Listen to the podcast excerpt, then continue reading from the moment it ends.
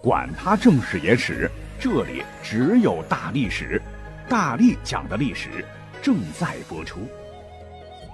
大家好，我是大力丸。上期咱们的听友啊，吴为为我们带来了一期很好的节目。他向大家发问说：如果当年楚汉大决战垓下之役，楚霸王项羽没有自刎，而是顺利的渡过了乌江去，那历史的戏码还会不会朝着我们现在熟知的结局发展呢？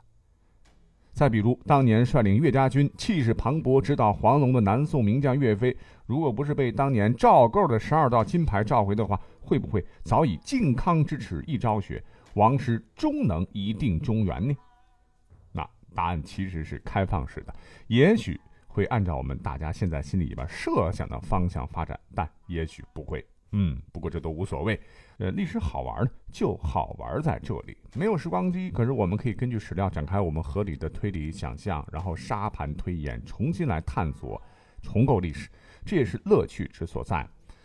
那今天呢，我们就按照这个思路吧，继续脑洞开一开，再来挑几个历史上最令人可惜的大事件。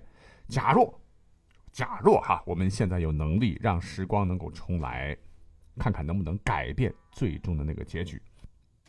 老规矩，我们就按照时间，第一个来探讨的便是千古一帝秦始皇驾崩之后的传位之痛啊。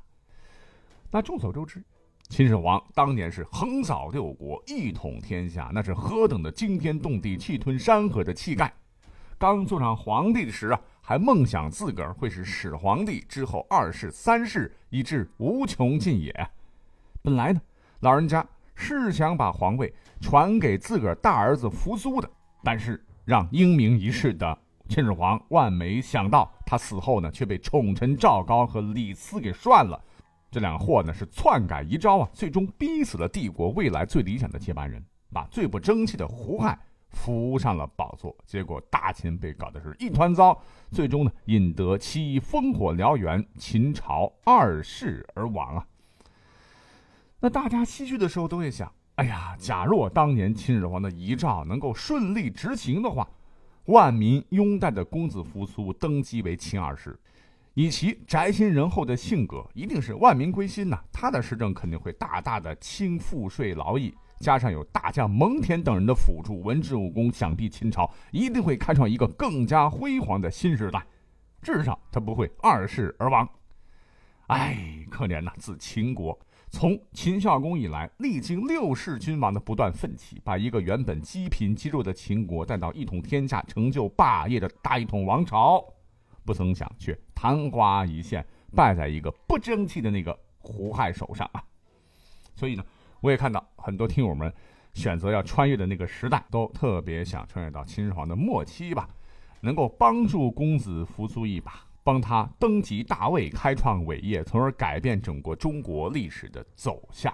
如果是这样的话，后头肯定就没有刘邦、项羽啥事儿了啊，自然也不会有什么垓下之战，也就没有什么刘邦开创四百年伟业的这个事儿了。那蝴蝶效应，我们现在可能都不叫汉族了，叫秦族也是很有可能的。好，那接下来呢，我们就严肃的分析一番了啊，看看历史真的能让我们改变吗？首先呢，我们先要回到那个悲痛的历史片段当中啊，看看扶苏当年是怎样无奈的离开人世的。那么话说当时，胡亥这厮啊派使者将所谓秦始皇的遗诏呢送到了边塞上的上郡，交给了扶苏。那扶苏看到遗诏内容了，啊，竟然不是让自个儿去奔丧啊，而是要自个儿立即自尽。于是是。哭泣着走入内宅，准备拔剑自刎呐。这时候，旁边有个明白人，那就是大将蒙恬。他阻止扶苏说：“陛下如今在外，还未立太子，我亲率三十万大军把守帝国边疆。那皇上让公子你来我这里监督，以确保帝国安定。要知道，这可是关系到天下安危的重大任务。皇上对你是委以重任呐。”而如今，区区一个使臣到了这里，你就要自杀，公子，你怎么知道这里没有奸诈的诡计呢？所以我请求你重新再去核实一下，之后再次不迟啊。那这时候，咸阳派来的使者在旁边一直在催促啊，快点执行皇上的命令，不可半点拖延。我们的扶苏就对蒙恬说：“哎，如果父皇命我自杀，做儿子的还要再请示些什么呢？”说完便自刎而死。那么，当扶苏自刎的那一刻，似乎就注定了这个由胡亥继承的秦国将会走向灭亡。啊，所以看到这儿，一些听友都会叹息呀，啊，扶苏啊，扶苏啊，你傻呀你呀，为什么不反抗就自杀了呢？还有蒙恬，你为什么没有劝住扶苏呢？要是我啊，我能够穿越到他们身边的话，一定会用自个儿的三寸不烂之舌啊，告诉他们将要发生那些什么事儿啊，绝对有办法让这个悲剧不发生的，掐住大秦悲剧的源头，哎，不就可以改变历史了吗？嗯，话说的是一点没错。但是我要告诉各位，其实呢，我们到现在好像根深蒂固的那个故事啊，就是秦始皇的遗诏是被篡改的。这些内容呢，都是建立在当年司马迁《史记》所写的基础之上的。可是有没有这样一个问题？倘若遗诏在历史上真的没有被改过，而是秦始皇他老人家本身的意思，他就是想立胡亥继承皇位呢？那如果按照刚才讲到的这个扶苏的愚孝心理，如果父皇命令我自杀，做儿子的还要再请示些什么呢？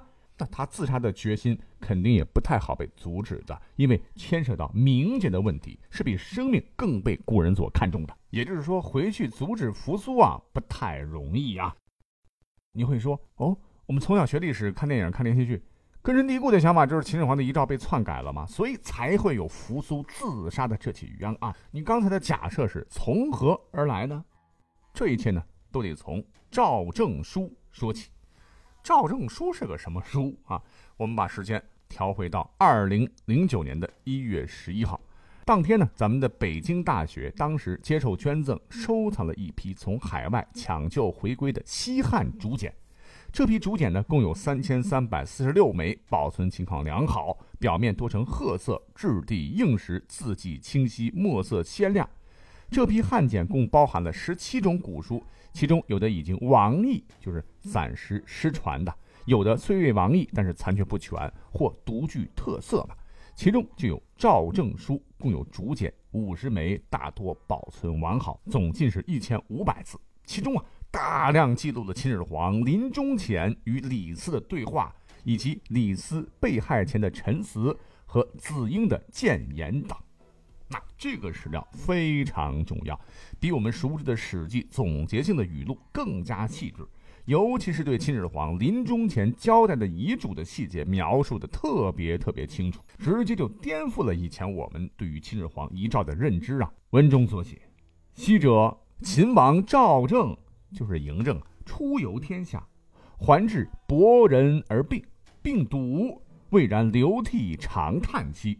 就是秦始皇觉得自个儿要挂了，老泪纵横，谓左右曰：“吾忠人也，其谋所立，朕的忠臣们呐，朕不行了，看看该立谁呀？”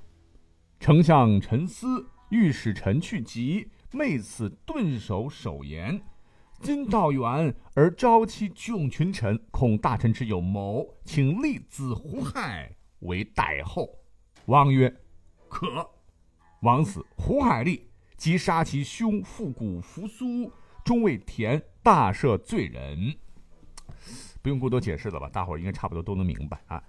这就是跟我们所熟知的《史记》记载完全不一样的了。第一，秦始皇看来并不是《史记》所说的死于沙丘，而是到了一个叫做柏林的柏的这个地方一病不起了。在当时的情况下，他可不是只找了李斯和赵高啊，而是要求一大帮子大臣来集体讨论继承人的问题。于是，丞相李斯、御史等人便提出了建议，请立子胡亥为代后。秦始皇说：“可。”这一个“可”字就说明了胡亥即位的合法性。也就是说，秦始皇要立的那个继承人，可能他就是胡亥，而不是扶苏。当然了，历史上来看的话，扶苏比胡亥是好很多，一点没问题啊。早年的估计也是很受老爹的喜欢。你听他这个名字扶苏，哎，就是出自于《诗经正风》里的一首诗啊，说山有扶苏，喜有荷华，不见子都，乃见狂且。从这个名字里就可以看出秦始皇对这个孩子多么的喜爱和寄予厚望啊。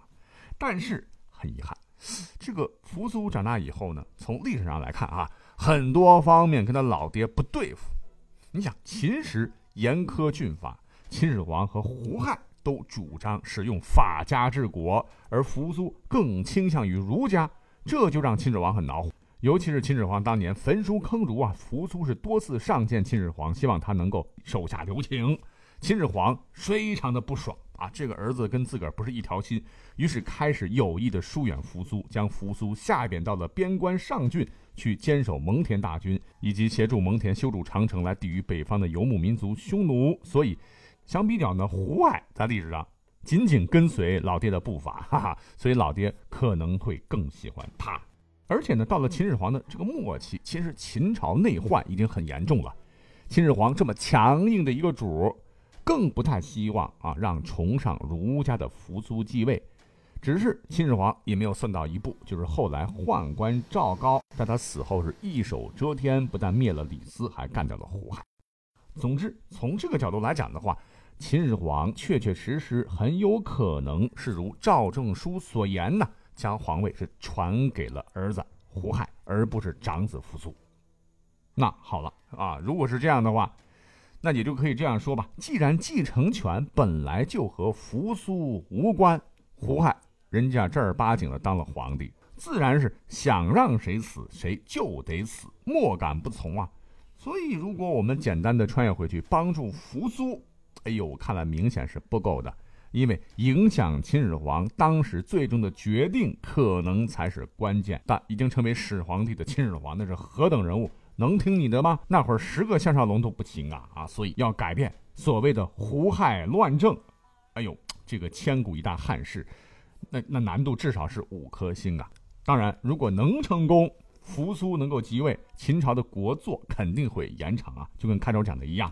但是我们认真的分析下扶苏的性格，你想。不管老爹有没有传位给你，你和蒙恬还有几十万精锐将士，替天下苍生反了他娘的又怎样呢？可达布，他最终选择了自尽呢。可见性格上是过于迂腐啊，没有解决根本问题的魄力。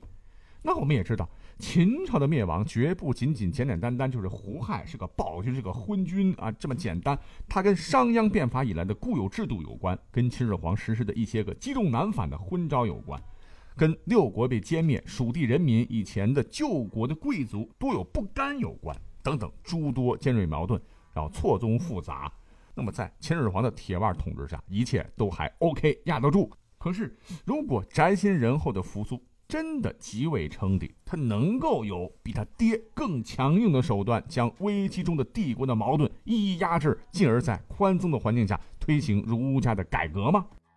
这都要打一个大大的。疑问啊，哎，不行啊，这样的速度讲下去，本期节目就已经很满了哈啊。那么好吧，历史上呢还有几大汉室啊，什么曹操赤壁惨败了，八王之乱，中原人民倒了大霉了，以及后来的安史之乱，大唐由盛转衰了，李自成、袁崇焕、吴三桂冲冠一怒为红颜了，以及甲午海战，如果咱们能够赢了的话，今日之中国会是怎么样的了哈？